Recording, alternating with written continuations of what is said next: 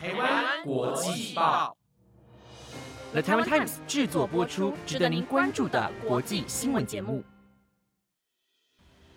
欢迎收听台湾国际报，我是如香，马上带您关注今天八月二十八号的国际新闻重点。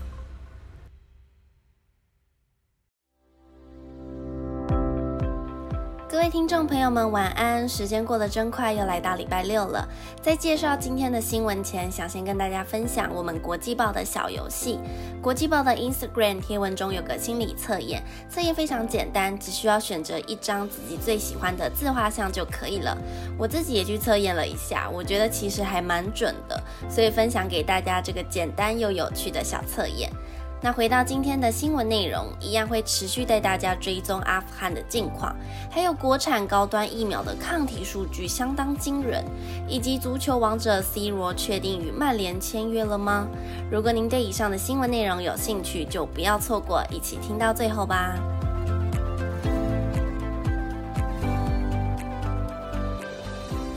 新闻一开始带大家关注国产疫苗的最新状况。国产高端疫苗在八月二十三号正式开打，不过疫苗目前是采用免疫桥接方式来通过台湾卫福部食药署 TFDA 的紧急使用授权，所以还没有通过世界卫生组织 WHO 的认可，因此也还没办法完全了解实际的保护力有多少。不过，根据 WHO 在八月十三号官网公布的资料中可以发现，专家们讨论疫苗的加强剂是否有助于增加体内抗体，并且列出评估的疫苗，其中还出现台湾的国产疫苗高端。从数据上来看，如果在接种第二剂的高端第二十九天，体内的抗体就会在接种完的第十四天来到每一国际单位就有四百九十四毫升，之后身体的抗体才会在慢慢下降。而如果高端真的能够接种到第三剂，很有可能在大约一个月的时间后，将抗体拉到每一国际单位就有八百一十八毫升。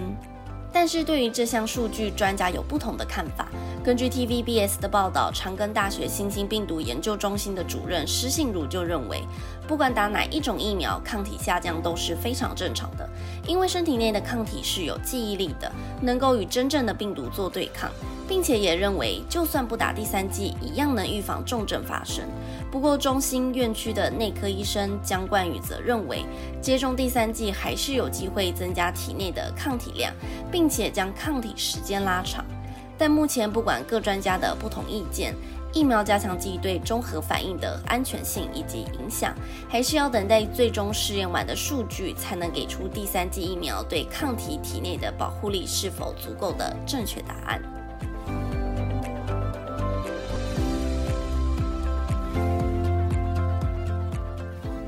下一则新闻带大家转到体育新闻。足球王者 C 罗纳度确定回到老东家英超曼联。根据 BBC 的报道，曼联同意以大约新台币五亿元再度签下三十六岁的 C 罗，而这也是他离开十二年后再度回到曼联的拥抱。如果说到 C 罗的英雄事迹，他曾经在二零零三年到二零零九年期间效力曼联，总共就为曼联拿下三座英超冠军、一座欧冠金杯，还有其他非常多座冠军。可以说是曼联中的关键人物。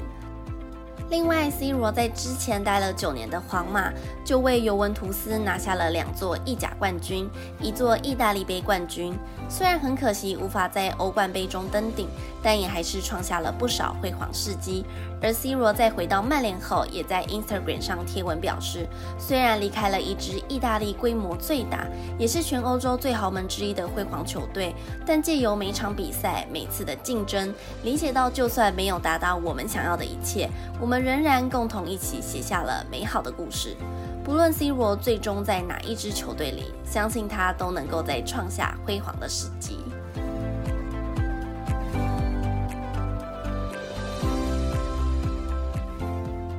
巴西南部的原住民休克林族即将面临土地的存亡危机。在一九八八时，巴西的最高法院对原住民部落土地的所有权做出了过于狭隘的认定，因此被当时的政府侵占家园。政府表示，一九八八年以前的保留地不应该受到宪法保障，因此巴西政府不但驱赶原住民，甚至还将两万四千公顷大的土地都用来种植烟草，造成大约有三千人的休克林族只能住在大约一万四千一百五十六公顷的山地里，而这里的山体滑坡其实都不太适合人居住，大多数的土地也因为过于陡峭，不利于农业，让这些原住民无法生存下。去，因此忍无可忍的原住民向政府提起了诉讼抗议。而为了施加压力，大批原住民上街扎起营地示威抗议。他们穿上了传统服饰，并且跳着舞蹈，举行了和平的示威。因为这次的诉讼对他们来说，这将会大大影响他们未来的保留区是否会有更多地方被侵占。另外，年轻一辈的休克林族表示，如果输了官司，他们将会继续在这战斗。这场战争是不会结束的。也有原住民的地方首领希望巴西社会能够明白，这些山上的原住民族不想要别的东西，只想要过去记录中属于原住民的传统土地。目前这项争议由最高法院裁决，预计裁判结果会在下周公布。原住民内心的不安只能依靠祈祷了。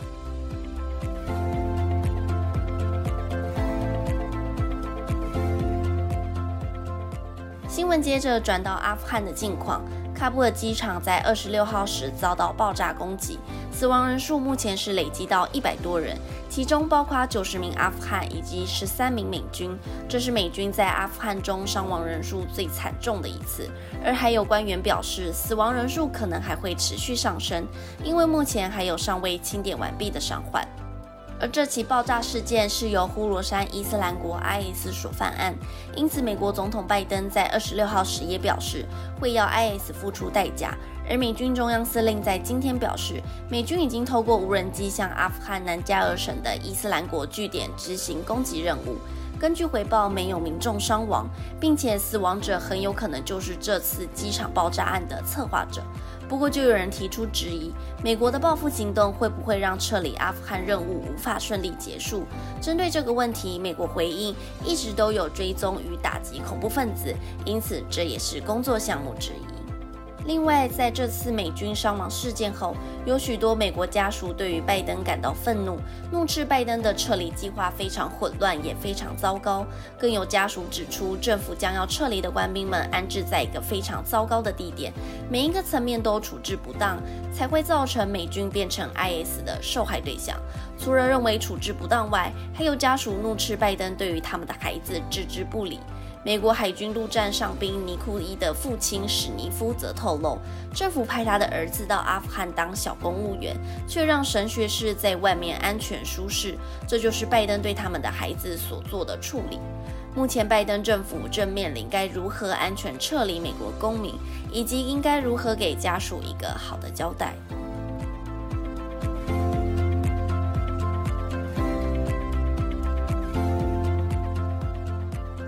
来到今天的最后一则新闻。苹果公司旗下的应用城市商店都会向开发者收取百分之三十的佣金，让美国开发者认为有垄断风险，因此提出了集体诉讼。美国公司在最近与这些开发者达成协议，内容为因为重视开发者的回馈与想法，所以开发者可以与用户分享 iOS 应用城市以外的购买选项，开发者也能提高订阅或是应用内购买和付费应用的价格。其中协议有七个关键的优先事项。第一个是双方都同意苹果城市商店的小型企划方案。这项方案是在未来三年内，年收入低于大约新台币两千七百九十三万元的企业，将能继续受益于佣金优惠。再来是苹果应用城市商店的搜寻结果，将继续以客观特征为准，像是下载量、星级评分、文字相关性以及使用者行为信号等。第三，为了让开发者能够更有弹性的联络客户，他们可以使用电子邮件和其他联系方式来分享 iOS 应用程式以外的支付方式。其他四个重要的优先事项还包括订阅、应用内购买和付费应用。另外，苹果公司也同意在 App Review 网站新增内容，帮助开发者了解上诉流程的进行方式。